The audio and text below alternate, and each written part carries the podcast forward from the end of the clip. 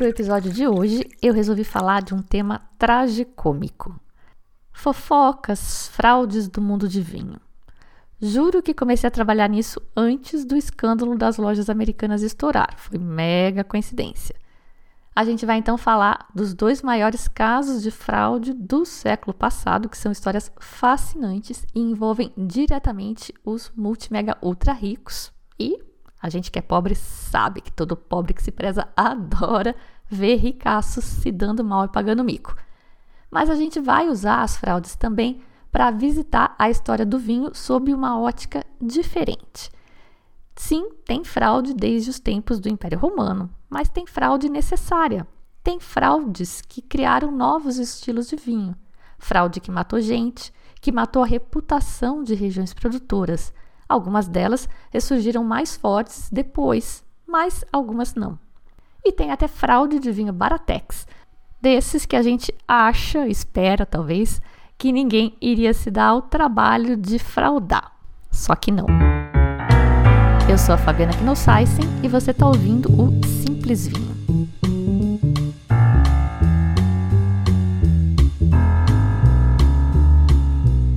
Esse episódio conta com o patrocínio do Clube A Tábua, apaixonados por produtos artesanais e movidos pela criação de experiências.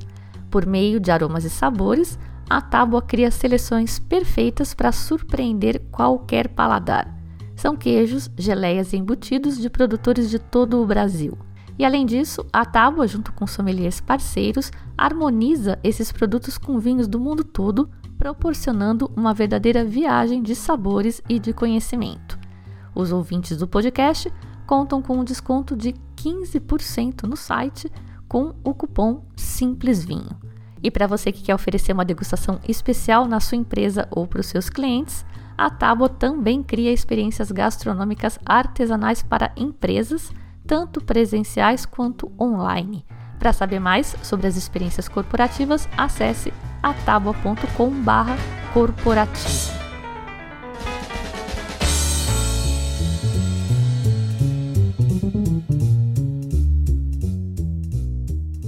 As fraudes e a arte da enganação parecem ser indissociáveis da história humana. Para quem acredita em Adão e Eva, começou já naquela época quando o diabo convenceu Dona Eva a comer a tal da maçã. A própria história de Adão e Eva também mostra um outro lado nosso, que é esse desejo de acreditar, que é o que alimenta várias tentativas por indivíduos mal intencionados de explorar e tirar proveito desta nossa predisposição ou fraqueza. No formato de fake news, a enganação mais antiga que se tem registro é atribuída ao faraó egípcio Ramsés o Grande e está literalmente escrita em pedra. Em 1274 a.C., ele teve que fugir com o rabinho entre as pernas depois de liderar o seu exército até uma armadilha na Batalha de Kadesh. Só que não foi essa a história que ele contou em casa. Lá no grupo do zap dele, para a turma que achava que ele era um deus, ele contou a história de uma vitória esmagadora. E essa história permanece até hoje literalmente escrita em pedra nos templos de Abu Simbel, Luxor e Abidos profundo esse pensamento, né? Bom, na verdade, os historiadores não têm bem certeza do que aconteceu nessa batalha, porque o cara do outro lado, o Muwatalli II, contou exatamente o oposto dessa história lá para a turma dele, os Hititas. Lá no, no zap dos Hititas, a história foi outra. Seja qual for a versão correta, essa é a primeira guerra de narrativas de que se tem registro na história humana mas certamente a gente vem se enganando uns aos outros desde sempre, só não tinha o registro. Foram cavalos de Troia, golpes de loteria e mais recentemente os golpes do WhatsApp, ou mesmo coisas tão inocentes como shows de mágica. A arte da enganação permeia a nossa história e a nossa cultura. E claro que no mundo do vinho não seria diferente. Então, nesse episódio, a gente vai percorrer a história do vinho falando das fraudes que aconteceram ao longo dela. Quando a gente pensa em fraude no vinho, a gente pensa logo naqueles casos glamurosos, como os de falsificação de obras de arte. Mas, na verdade, só dois dos escândalos que eu vou contar hoje são neste nível, o que é uma pena, porque a gente adora ver ricaço se dando mal, né? Freud deve explicar. Provavelmente tem um pouco de desdém envolvido, aquela coisa de se o cara se dá o luxo de gastar essa fortuna em uma garrafa de vinho no mundo onde um monte de gente morre de fome, talvez seja até merecido que ele se dê mal, né? Parte desse fascínio deve ser por conta de uma certeza interna de que isso jamais aconteceria conosco, né? Acontece só com os outros. Até porque quem de nós compra uma garrafa de vinho que vale tanto quanto uma casa? Eu não conheço ninguém que já comprou um vinho assim, mas tô querendo muito ficar amiga dessa gente. Se vocês conhecerem, me apresentem. Mas bem, a má notícia é que o pessoal falsifica vinho barato também. Por exemplo, em 2011, na Inglaterra, foi encontrado no mercado milhares de garrafas falsas de Jacob's Creek, que é um vinho australiano baratex. É barato até aqui no Brasil, imagina isso são menos de 15 dólares. Que eu sei, para gente não é exatamente uma pichincha, mas para padrão internacional é um preço bem básico. Daqueles que a gente meio faz as contas de cabeça e acha que não vale nem a pena se dar o trabalho de falsificar. Mas aparentemente alguém pensou diferente, pelo menos dessa vez. Outro caso mais recente foi em Birmingham, na Inglaterra, com o vinho australiano também Yellowtail, também está disponível aqui no Brasil é aquele que tem um canguru no rótulo. Não posso deixar de fazer um paralelo aqui com esse mar de DV Catena que nos inunda. Vocês já devem ter visto quando tem operação da, de apreensão de vinhos ilegais aí da Polícia Federal, sempre tem caixas e mais caixas de DV Catena e o pessoal brinca que parece inesgotável o estoque de DV. Então, fora a questão da ilegalidade de comprar o vinho do contatinho do Zap, tem a chance de o vinho ser falso.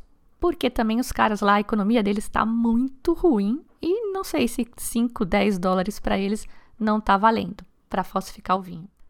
Ainda que o vinho seja verdadeiro, tem toda a questão do transporte, né? Eu vi umas reportagens da Polícia Federal que eles falam que eles encontram o vinho escondido em chiqueiros. Controle de temperatura é o menor dos problemas do caso. E tem ainda um detalhe que pouca gente se liga, que o vinho feito para o mercado interno é diferente do vinho feito para exportação. Então, às vezes ele chama DV Catena igual, mas é outro vinho. Teve um vídeo que viralizou nas eno-redes aí um tempo atrás de um cara comparando dois vinhos, um importado, bonitinho, tudo certinho, e um do contatinho. E ele estava sugerindo que o vinho era falso, na verdade, mas talvez fosse só essa questão da diferença dos mercados. Mas, por exemplo, na graduação alcoólica chegava a dar 1% de diferença. E pessoal que curte malbecão, madeirudão, bem sabe que 14%, um Malbec de 14% de álcool e um Malbec de 13% de álcool são coisas bem diferentes. Vou deixar um link desse vídeo para vocês no post desse episódio.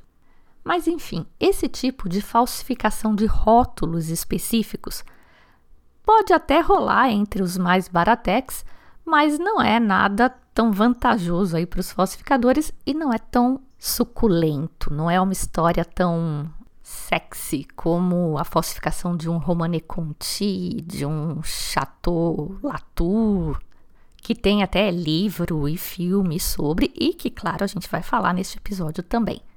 Falsificação de vinho Baratex, só sei desses dois casos, curiosamente, dois vinhos australianos no mercado inglês e eles acham que é coisa de chineses. Da Jacobs Creek, eles dizem que era até bem feito, que as garrafas eram idênticas, mas tinha um erro de ortografia no contrarótulo. A palavra Austrália estava faltando um A no meio. Austrália estava escrito. Foi só por isso que eles descobriram. Mas, por outro lado, se você não pegar o falsificador com a boca na botija, é tipo o tipo de produto que ninguém presta muita atenção também, então vai realmente ser bem difícil de ser identificado. Talvez tenha muito mais por aí, só que a gente não fica sabendo que os olhos não veem, o coração não sente. Como essas falsificações de rótulos caros que enganam os super ricos são as fraudes mais legais de contar e as que todo mundo quer ouvir, eu vou deixar para o final. As fraudes mais comuns antigamente eram as de adulteração.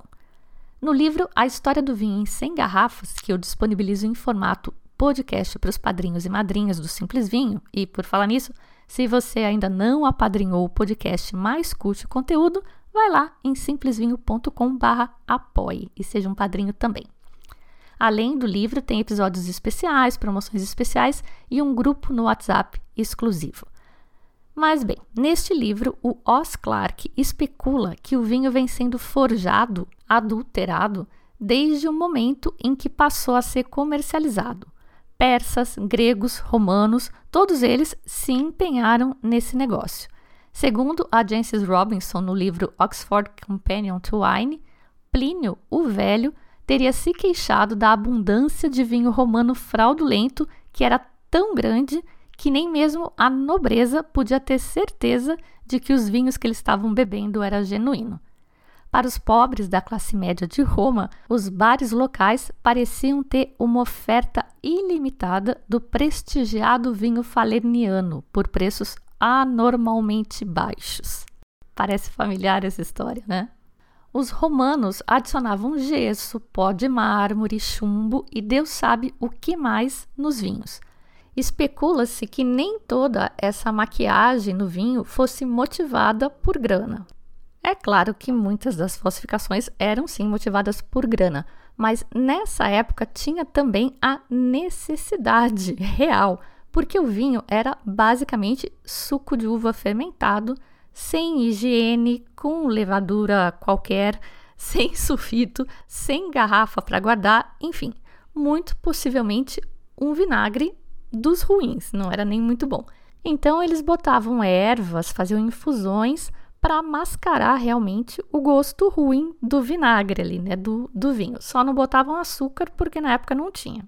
Mas hoje tem e é usada, sim, senhor, essa ferramenta. Note que esta necessidade criou também alguns estilos de vinho que a gente aprecia até hoje, né? Dessas adulterações que eram necessárias, acabariam surgindo os vinhos fortificados, que foram muito apreciados no, no século XV e a gente aprecia até hoje. A gente já ouviu a história do vinho do Porto, do Madeira, do Marsala, que os caras começaram a adicionar álcool para ajudar os vinhos a enfrentarem a viagem marítima. Não deixa de ser adulteração, mas em alguns casos a gente considera boa. Uma outra adulteração que pode ser ruim ou boa é a adição de água. Calma, né? Tira os preconceitos da mente que eu não estou falando aqui de botar água no Romane Conti mas também não estou falando de botar água só em vinho de garrafão.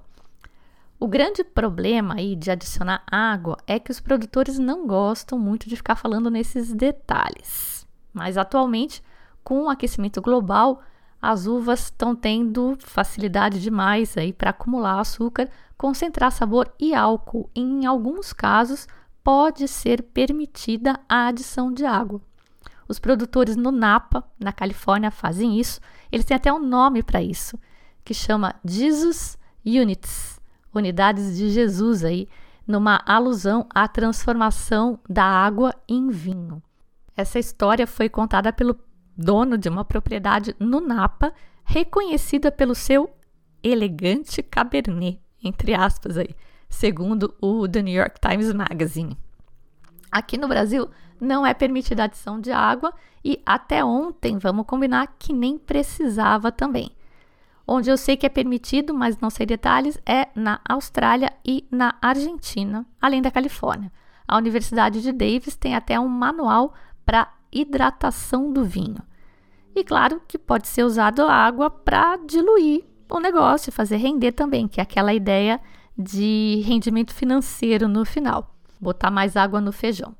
Tem uma outra história bem interessante que o Oz Clarke conta no livro sobre a história do vinho em 100 garrafas.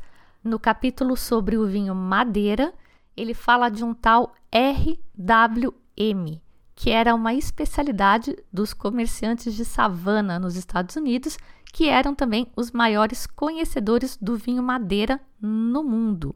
Eles tinham lá degustadores especializados em degustar as cegas e estimar quanto o vinho tinha viajado antes de chegar lá. Eu achei super interessante essa parte.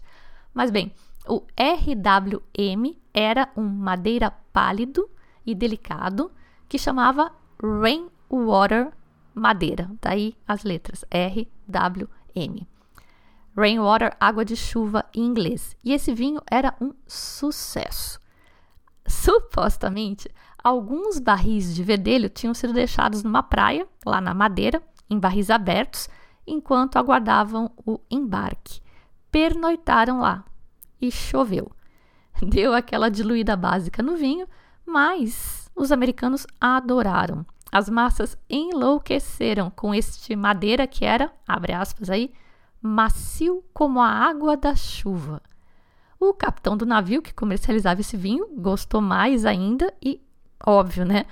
Mesmo quando não chovia, ele dava um jeitinho de providenciar o RWM, Rainwater Madeira, que todos os americanos aí curtiam.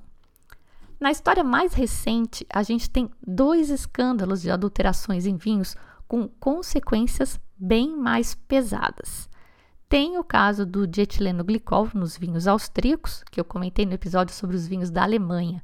Foi em 1985, super recente, o pessoal na Áustria teve a brilhante ideia de adicionar dietileno glicol, que é uma substância usada em equipamentos de refrigeração aí com finalidades anticongelantes e é bem tóxica, como a gente viu recentemente naquele caso da cerveja contaminada em Minas. No caso do vinho, o objetivo foi adoçar e encorpar, e ninguém morreu porque a quantidade usada foi bem pequena. Eles descobriram não porque alguém percebeu a alteração do sabor. Aliás, reparem que é sempre por racionalidade que se descobrem essas fraudes, nunca porque algum paladar privilegiado tenha suspeitado. E raras vezes, na verdade. E eles descobriram porque eles desconfiaram da quantidade de dietileno glicol que foi comprada por um produtor. Acredita-se que o grande volume do vinho que foi adulterado ali na ocasião era vinho barato, desses que é vendido a granel, e foi assim que o dietileno glicol foi parar na Alemanha, numa falcatrua dupla, porque eles importaram o vinho austríaco para engarrafar lá como se fosse vinho alemão. Mas enganou gente graúda também. O The New York Times Magazine relata que numa feira de vinhos de Ljubljana, Iugoslávia, antiga Iugoslávia, que era uma feira referência no setor, um Berinosh Lise de um produtor chamado Hans Saltner of Goals estava entupido de dietileno glicol e ganhou medalha de ouro. Depois, que depois é fácil falar, né? Depois, um dos jurados disse para um jornal venense que tinha estranhado que alguns dos produtores tivessem conseguido vinhos tão encorpados. Mas falar que desconfiou depois que o escândalo estourou é fácil, né? Bom, esse produtor, eu tentei achar ele no Google, ver se eu encontrava mais alguma informação e não achei mais nada dele, esse Hans Saltner of Goals. E outra curiosidade que eu tinha comentado lá no podcast, em 1985, glicol foi eleita a palavra do ano na Alemanha. Menos sorte teve quem bebeu o vinho italiano contaminado com metanol no ano seguinte, 1986. Você vê que esses caras são contemporâneos de uma época que teve um boom de consumo e o pessoal estava tentando esticar o vinho aí, né? Eles devem ter diluído com água também, mas como ninguém morreu, ninguém pegou. Esse aí do metanol foi para aumentar o teor alcoólico e foi no Piemonte. 22 pessoas morreram e outras tantas tiveram sequelas graves. E por curiosidade, o metanol é um dos álcools do vinho é produzido naturalmente a partir das pectinas, um amido polissacarídeo encontrado na pele das uvas. Segundo o Dr. Andrew Waterhouse, que é professor na UC Davis, os vinhos brancos contêm cerca de 50 miligramas por litro de metanol, enquanto os vinhos tintos normalmente contêm menos de 100 miligramas, mas quase o dobro dos brancos, aí porque tem mais contato com, com a casca. O limite tolerável para a saúde é de 2 mil miligramas por litro. O pessoal na Itália considera que esse escândalo acabou sendo bom para a indústria porque criou um círculo virtuoso, porque ele aconteceu com vinhos baratos e fez o consumidor entender que não dá para ser tão barato, né? Que não tem mágica. Qualidade tem custo e a gente precisa pagar por isso. Eu vi entrevistas do Marchese Antinori e da Francesca Planeta falando que consideravam que foi um mal que veio para o bem da indústria, né? Sem desrespeito aí aos mortos e às famílias dos mortos no, no caso. A coisa toda, hoje em dia, a indústria está muito melhor regulada e fiscalizada, porque regulamentação não é nada sem fiscalização. Tem umas setenta e tantas coisas que podem ser adicionadas ao vinho, tipo tanino, açúcar. Mas, mesmo com essas setenta e poucas coisas, vinho ainda é uma das coisas mais naturais, mais puras que a gente pode beber. E essas ideias brilhantes de uns aí de colocar coisas estranhas no vinho, se tem acontecido, estranhas aí não permitidas, né? Porque tem um monte de coisa que, que pode pôr. Mas enfim, se elas têm acontecido, a gente não tem descoberto e ninguém tem morrido por isso. Acaba então que as fraudes mais corriqueiras atualmente são as de violação das regras de denominação de origem.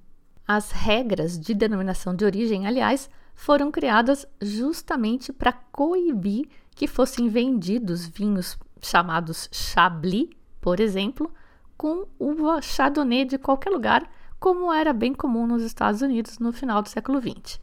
Prosecco é outro caso desses que a gente tem muito prosecco por aqui na Serra Gaúcha, né? Esse é um exemplo de denominação de origem que não pegou.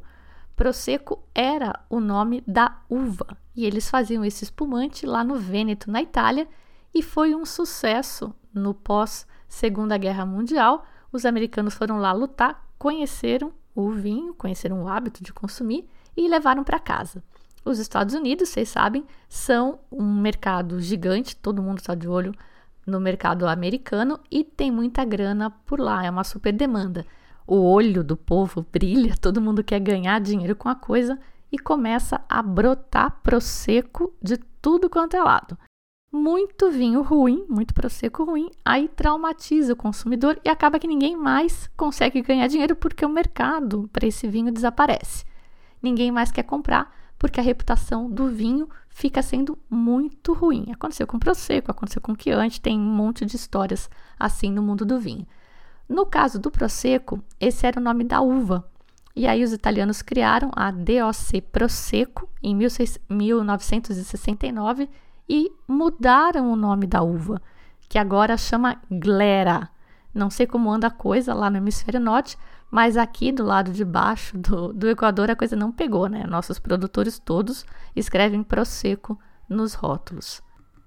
Apesar de a falta de regulamentação protegendo o nome dos vinhos tenha causado muita ruína, meio que desde sempre, como por exemplo a gente viu no episódio sobre o priorato, que a falsificação desenfreada arruinou o lugar, não sozinho, claro, né? Teve também a filoxera, mudanças nas balanças comerciais, mas a falsificação contribuiu para a queda na demanda. Jerez é um outro vinho que a gente não falou no Simples Vinho ainda, mas vai falar.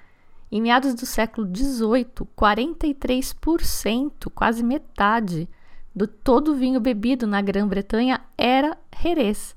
Mas já no final do século, a reputação tinha sido destruída por causa de vinhos falsificados. E essa história se repetiu por toda parte, evidenciando a necessidade de regulamentação mas ensaios com a ideia de denominação de origem para vinhos começaram em 1756 no Douro. Foi a primeira área vinícola demarcada e ainda era bem embrionário. Antes disso, no século XIII, a gente viu a criação da Liga del Chianti, mas foi provavelmente por causa das famosas disputas entre os sieneses e os florentinos. O objetivo original da liga era a proteção da propriedade e não tinha nada a ver com vinho. Regulamentação no formato que a gente conhece hoje surgiu, adivinha onde? Surgiu na França, mas olha só, apesar de eles por lá já terem regulamentação de origem do queijo Roquefort desde 1411, para vinho a primeira regulamentação só foi surgir em 1905, praticamente um bebê. Esse formato foi o embrião da regulamentação de denominação de origem que a gente conhece hoje e que é meio que copiado aí no mundo todo. Uma observação curiosa dessas que a gente adora é que a fama desses vinhos mais famosos do mundo, os Grand Cru da margem esquerda de Bordeaux, se beneficiou e muito dessa prática de dar uma turbinada no vinho local com vinho de outro lugar. Se vocês lembrarem do episódio 98 sobre a Leonor de Aquitânia, o Malbec e a Rainha, conta a história de Bordeaux, da margem esquerda, essa famosona, que era um pântano e precisou ser drenada pelos holandeses e hoje produz os vinhos mais aclamados do planeta. E é bom lembrar que esses amados vinhos tintos de Bordeaux eram temperados com vinhos mais potentes de outros lugares, como o Malbec de Cahors e outros vinhos de todo o sudoeste, e talvez até, olha que interessante isso, com vinhos da Argélia. Já tomou vinho da Argélia? Pois é. Hoje em dia, a produção deles é pequena, mas entre os anos de 1930 e 1950, a Argélia, quem diria, foi um dos maiores produtores de vinho do mundo. É difícil encontrar números, mas o This Day in Wine History diz que no final da década de 30 eles tinham mais de 4 mil quilômetros quadrados de vinhedo, produzindo mais de 21 mil hectolitros de vinho. Para dar uma perspectiva, segundo o último relatório da OIV, a Organização Internacional do Vinho, o quarto maior produtor de vinho do mundo em 2021 foram os Estados Unidos, com 24,1 milhares de hectolitros, seguido pela Austrália, que está longe, longe, com 14 mil hectolitros. Então, olha, a Argélia tinha 21, quase igual aos Estados Unidos. E só para dar a informação completa, em 2021 o maior produtor mundial foi a Itália, com 44,5 milhares de hectolitros. E o que acontecia com esse vinho todo da Argélia? Adivinha? Ia para a França, onde era engarrafado como vinho francês. Não puro, provavelmente, mas por ser mais denso e robusto, era justamente usado para turbinar o vinho francês. E eu falei que talvez tivesse vinho argelino nos blends de Bordeaux na época medieval, mas claro que não tinha, foi só para ser dramática.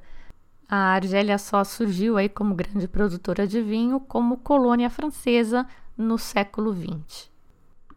No livro, de novo, a história do vinho em 100 garrafas do Os Clarke, que é ótimo esse livro, ele conta que na Grã-Bretanha medieval era proibido que os taverneiros estocassem juntos, no mesmo local, vinhos franceses, espanhóis e alemães, justamente para coibir a misturança. Mas que até 1973, veja isso, 1973, operou um revendedor em Ipswich, que é uma cidade portuária, que tinha uma grande cuba cheia de vinho tinto Baratex do sul da França, sei lá de onde, de qual lugar, que daí ele engarrafava localmente e vendia ao gosto do freguês, que é Beaujolais, tá aqui, virou Beaujolais. Chateauneuf do Pape, temos também. Ou Nuit Saint-Georges, que é lá na, na Borgonha. Rótulos diferentes, indicando origens diferentes, mas era tudo o mesmo vinho. Esse lugar, Ipswich, parece que é bem prolífero aí para fraudadores de vinho. Eu precisei olhar no Google onde era e procurei para ver se achava algum outro relato dessa história que o Os Clark conta. Não achei dessa, mas achei um outro do ano passado aí de 2022. Dois caras, outro tipo de fraude, né? Dois caras de uma empresa chamada Bordeaux Cellars montaram um esquema de pirâmide de investimento em vinho que lesou investidores, especialmente americanos, em 76 milhões de libras. Os vinhos que supostamente estariam rendendo o retorno do investimento simplesmente não existiam. Mas aí já é outro tipo de fraude, é investimento em vinho e é uma criação mais moderna, mas não foi a única também. Teve um outro caso desses agora na virada do milênio. Pessoal mais da minha idade aí deve lembrar da neura que rolou na época, né? Teorias conspiratórias sobre o fim do mundo e o perigo real que foi o bug do milênio, porque os computadores com a linguagem binária não estariam preparados para registrar o ano 2000. Pois bem, três espertinhos lançaram no grupo do Zap deles lá a ideia de que não ia ter champanhe suficiente para o povo brindar a virada do milênio, né? O brinde do século. Mas eles, lógico, tinham um esquema, tinham uma solução para o seu problema.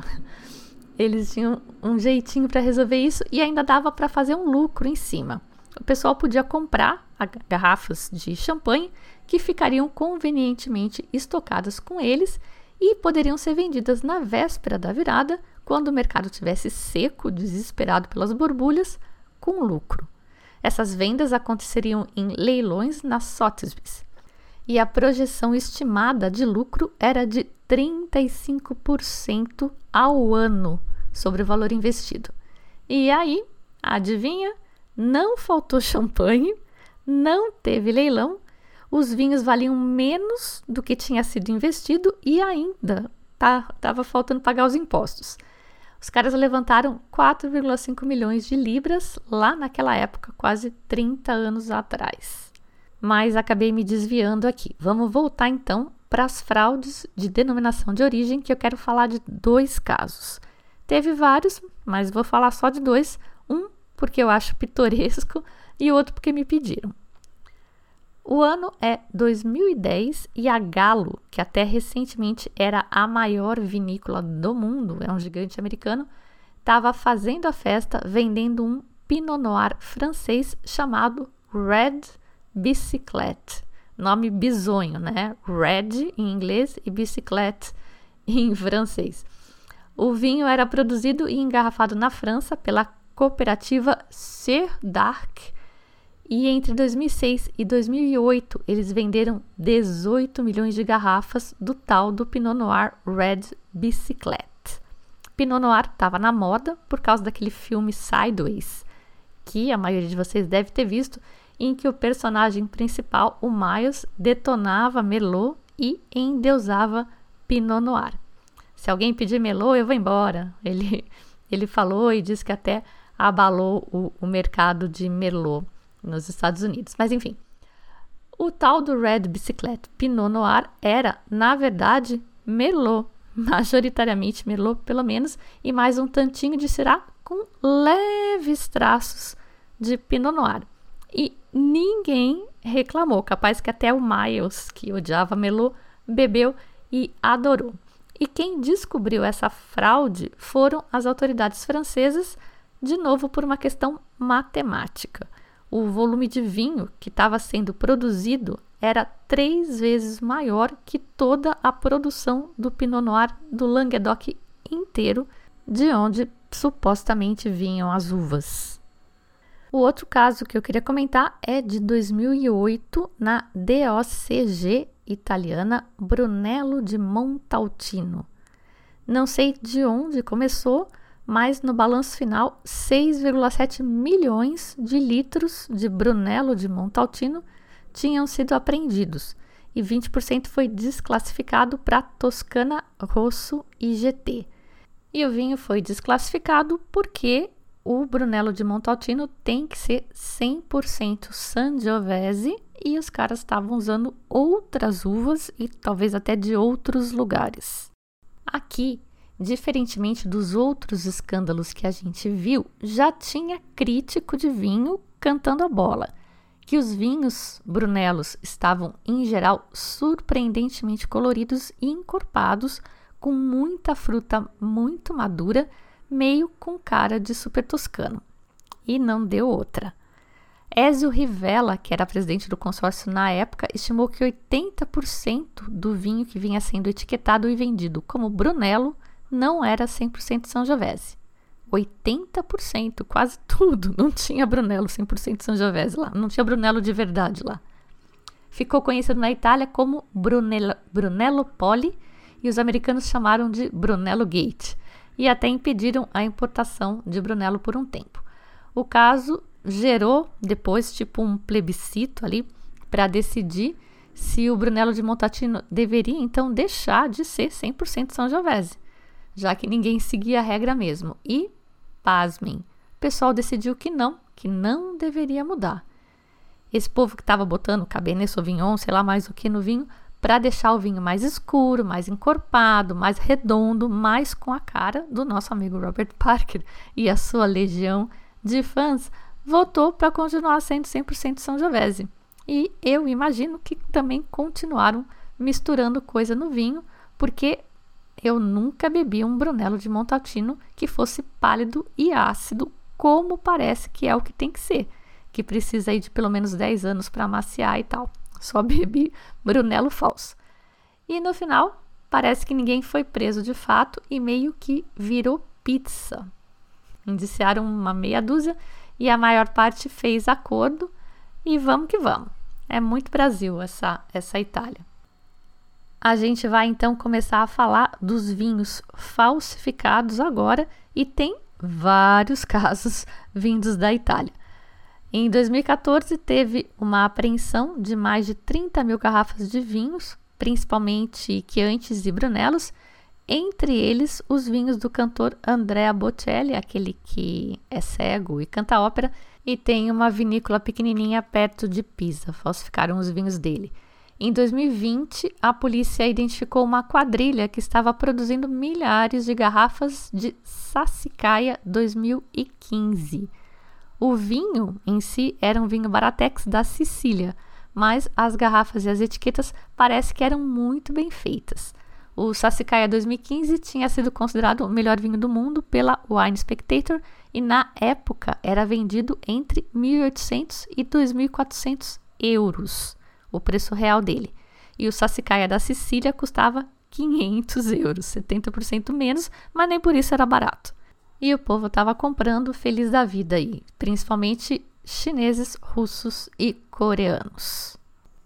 Em 2015, um ricaço chamado William Koch, guarda esse nome aí, é um americano ele, conseguiu ser reembolsado pela compra de vinhos falsos num leilão e ainda ganhou compensação por danos. O processo todo levou quase uma década e quem foi processado no caso foi o vendedor dos vinhos, que era outro colecionador, mas parece que era bem malandro, porque ele sabia que os vinhos eram falsos. A casa de leilão parece que saiu de boa, mas também é um nome que aparece em outros casos de venda de vinho falsificado. Nesse caso foram 24 garrafas no total dentre as quais tinha Chateau Latour Magnum 1864, Chateau Petru 1921 e vários outros magnums de ícones do século XX, tipo Cheval Blanc 1921, Petru 1928, Lafleur 1949. A condenação final foi de 1,15 milhão de dólares, incluindo 712 mil quase de por danos. E esse cara também comprou vinho do famoso Rudy Kunyawan, que é o caso mais recente, mega midiático de fraude e que eu imagino que a maioria dos xenófilos conheça, porque até sticker desse Rudy já vi nos grupos de WhatsApp. Mas vou contar rapidinho a história aqui para quem nunca ouviu falar e deixar, como sempre, um monte de material para quem quiser saber mais. O Rudy Kanyawan que estremeceu, causou furor entre os xenófilos americanos, mas os xenófilos top, mega, super, ultra, né? Aqueles ricaços esbanjadores mesmo. Depois descobriu-se que Kaniawan nem era o nome real dele e nem, Filip, nem indonésio ele era. Ele é Zhen Wang e é chinês. Mas ele viveu na Califórnia aí no início deste século. Na época, ele tinha menos de 30 anos e começou a se interessar por vinho lá na lojinha do bairro. E ele ia lá e absorvia toda a informação que ele conseguia e de repente, de uma hora para outra, virou um mega especialista em Borgonha e começou a brotar garrafa de vinho dessas mega raras e caras. Ele promovia degustações regadas a esses vinhaços, era super generoso com os confrades e parece que de fato tinha uma sensibilidade muito apurada para vinho. Era um gênio e, além de providenciar vinho para as festinhas, ele também vendia no grupo do Zap. Mas era outro nível de grupo de Zap, né? Não era gente que queria pichincha, gente pesada, colecionador que queria raridade mesmo, entre eles o William Koch, que é aquele que eu tinha falado para vocês guardarem o nome, que já tinha ganho uma grana num processo contra um vendedor de vinho falso. Esse William Koch fez a missão de vida dele, ou melhor, né, o hobby dele, porque, enfim, é mais um hobby do que outra coisa, derrubar esses caras que falsificam vinho. Ele é um super colecionador desses bem pobrinho. A adega dele tem mais de 43 mil garrafas, nenhum pérgola ou chapinha. Segundo ele, ele tentou juntar de tudo.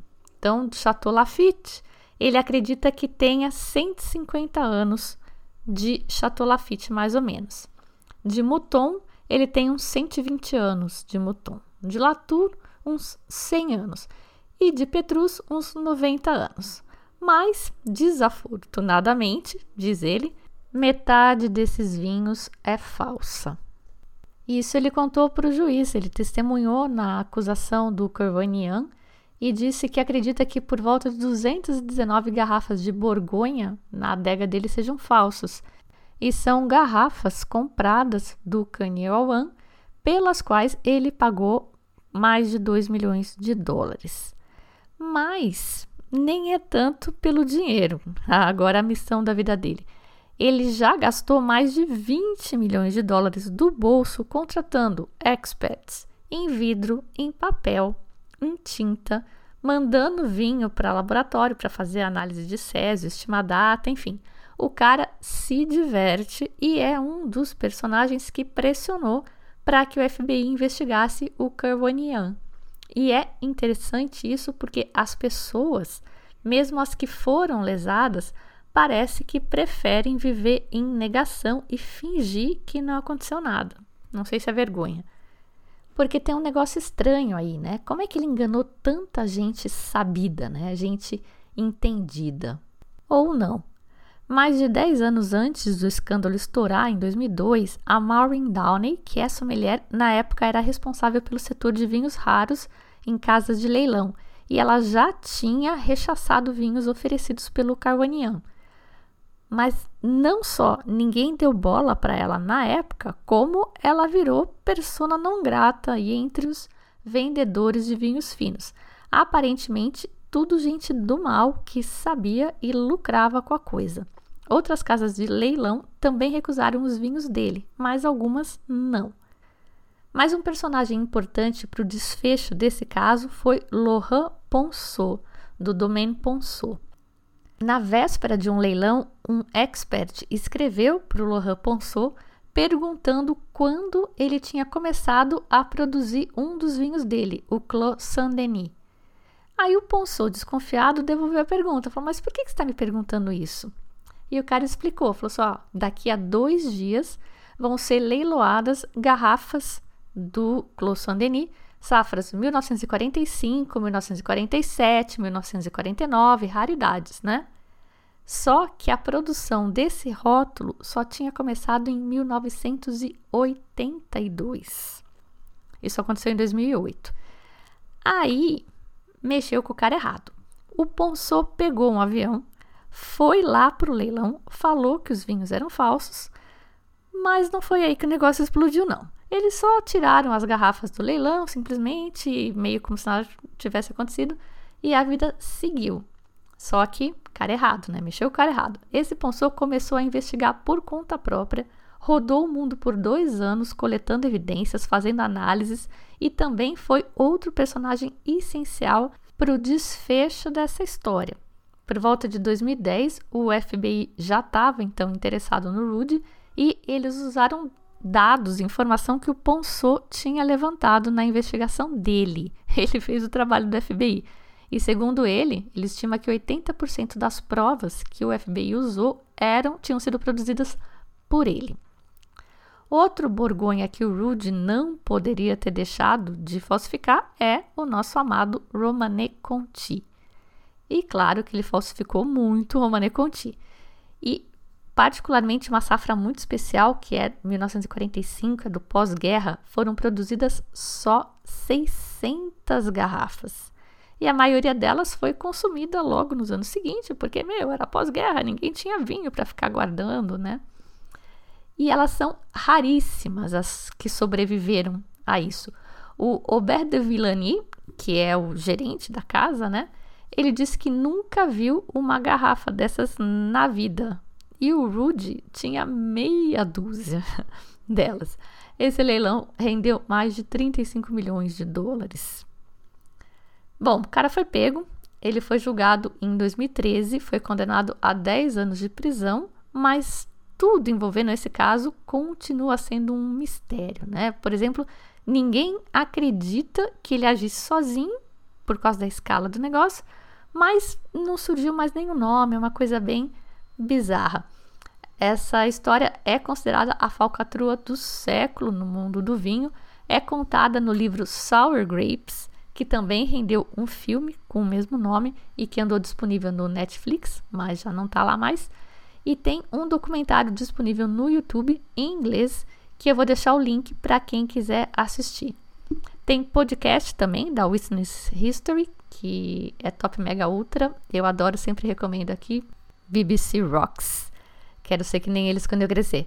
E tem esse episódio justamente entrevistando o Laurent Ponsot. E tem um outro livro que dizem que é ótimo, escrito numa pegada de filme de suspense, que chama In Vino Duplicitas, by Peter Hellman. E se for comprar, compra com o meu link, que eu vou deixar lá no post deste episódio. E para encerrar esse episódio suculento, a mais suculenta de todas as histórias de vinho falsificados. Não ficou tão famosa quanto a do Rudy Kurniawan, mas eu acho que foi por questão de timing. A internet não era essa selva que a gente vê agora, os tempos eram outros. E eu acho interessante também reparar que nenhum desses casos, quase nenhum deles, o vinho foi classificado como fraude com base no vinho em si. É sempre a falta de procedência, o vidro da garrafa, a tinta, a rolha. Ninguém abre esses vinhos. Mas vamos lá. Em 5 de dezembro de 1985, num leilão da Christie's em Londres. Uma batalha entre dois homens por uma garrafa de vinho durou apenas 1 minuto e 39 segundos, mas estabeleceu um recorde para o vinho mais caro do mundo. Foi o primeiro vinho a ser vendido por 105 mil pounds. Hoje, que o povo está enlouquecido, parece até pouco dinheiro. Corrigindo pela inflação, não chegaria a 300 mil pounds, mas para o mercado da época foi épico.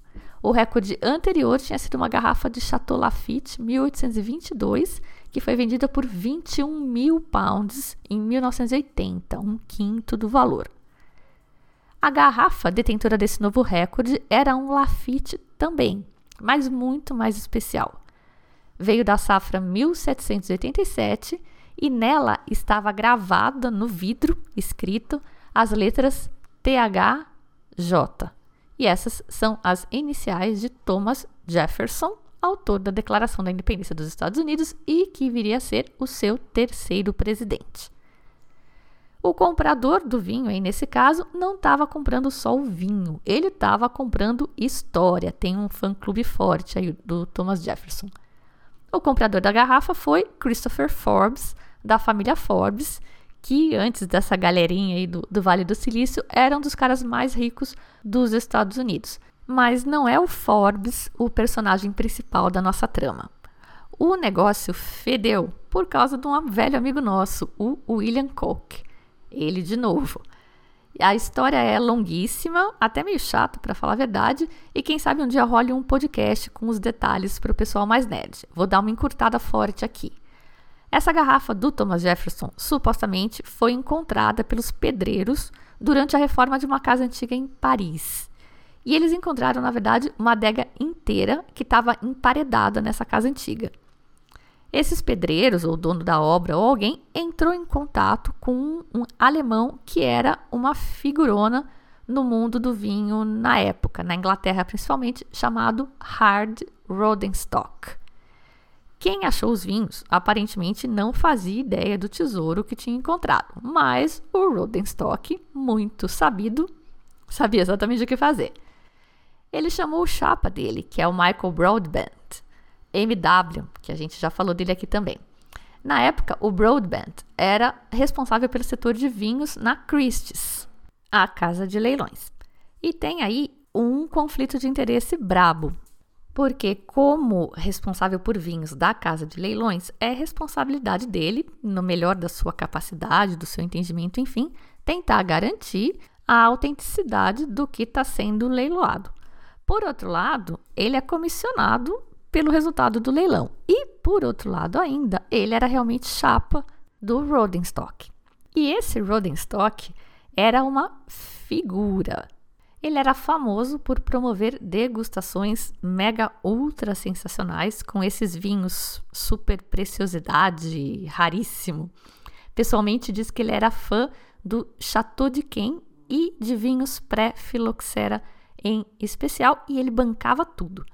Robert Parker fez até uma piada dizendo que quando o Rodenstock dizia que o vinho era safra 65, ele tinha que ir lá conferir se ele estava falando de 1965 ou 1865. Então, Festival de Vinhos Velhos, ele educou o Broadband nessa coisa de vinhos mais antigos e tal. E outra curiosidade é que era proibido cuspir nessas degustações dele. Ele dizia que não se cospe história. No fim das contas, Hard Rodenstock nem era o nome verdadeiro dele. Ele tinha um passado modesto, o que tornava ainda mais surpreendentes essas extravagâncias, e ele tinha uma capacidade absurda para encontrar essas raridades. Um conjunto de qualidades, características, enfim, talvez não à toa, muito similar ao do Rudy Kurniawan um dos especialistas que estava tá, trabalhando na avaliação da adega do Koch, que é aquele ricaço né, que comprou um monte de vinho falso, ele contou que antes de trabalhar lá, ele era consultor na Sotheby, que é outra casa de leilão. E ele falou: Meu, eu ia para a Rússia direto e não conseguia garimpar nada interessante. O Rodenstock ia para lá e de repente ele achava a adega perdida do Kizar e essa adega ainda tinha uma coleção de Premier Cru de Bordeaux e tudo em Magnum. Suspeitosamente impressionante.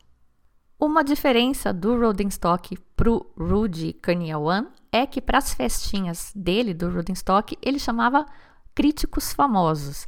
Então era Jancis Robinson, Os Clarke, Robert Parker, e ele até depois usava essas críticas ou esses comentários desses caras influentes para validar os vinhos dele. Inclusive, teve um Petrus 1921, numa garrafa Magnum, que o Robert Parker disse que era de outro universo, de tão bom, e deu 100 pontos. Aí adivinha se depois foram descobrir que o pessoal da Petrus não engarrafou nenhuma Magnum em 1921. Mas bem, essa garrafa, que supostamente pertenceu ao Thomas Jefferson, era parte de uma coleção e foram todas vendidas para várias pessoas. Quatro delas foram parar na mão do nosso velho conhecido William Koch, que também, aliás, comprou uma dessas Magnum de Petrus 1921. Mas enfim, foi aquele time de especialistas que o Koch montou que descobriu que as garrafas do Thomas Jefferson podiam até ser o vinho verdadeiro, mas que do Thomas Jefferson não tinham sido. A garrafa de vinhos vendida pelo valor mais alto da história, portanto, era uma fake. E se você achou que a descoberta desses escândalos com vinhos falsos iria coibir o mercado de vinhos de alto luxo, está muito redondamente enganado. O mercado está mais ativo do que nunca, o que mudou aparentemente foi o foco. As casas de leilão estão mais espertas com o que elas avalizam, porque afinal é o nome delas, enfim, e o mercado secundário está bombando e mesmo com lojistas não tão escrupulosos. O próprio Koch está processando alguns revendedores aí que passaram vinho falso para ele. A coisa tá um campo minado. Estima-se que muitos desses vinhos do Rodenstock e do Cornell One e de, talvez outros picaretas aí que tenham sido mais discretos e que a gente ah, não tenha chegado a conhecer, muitos desses vinhos estejam circulando livremente por aí. Prova, prova, não tem, mas os especialistas dizem que tem muita conta que não fecha. Por exemplo, na adega do Coque tem duas Magnums de Lafleur 1947, que é um dos vinhos aí considerado top das galáxias, safra pós-guerra e tal, e que aparentemente que os registros não são muito exatos também mas aparentemente só foram produzidas cinco Magnums de Lafleur 1947. Então, primeiro, qual a chance de duas delas estarem na adega do Koch? Segundo, eles começaram a fazer uma espécie de biblioteca virtual para rastrear leilões. Desde 1998, 19 garrafas Magnum de Lafleur 1947 foram negociadas. No máximo, na melhor das hipóteses, aí, só cinco delas são verdadeiras. E eu vou terminar com uma das minhas provocações, que eu adoro. Primeiro ponto é que a maioria dessas garrafas, especialmente as raras, o cara compra para colecionar.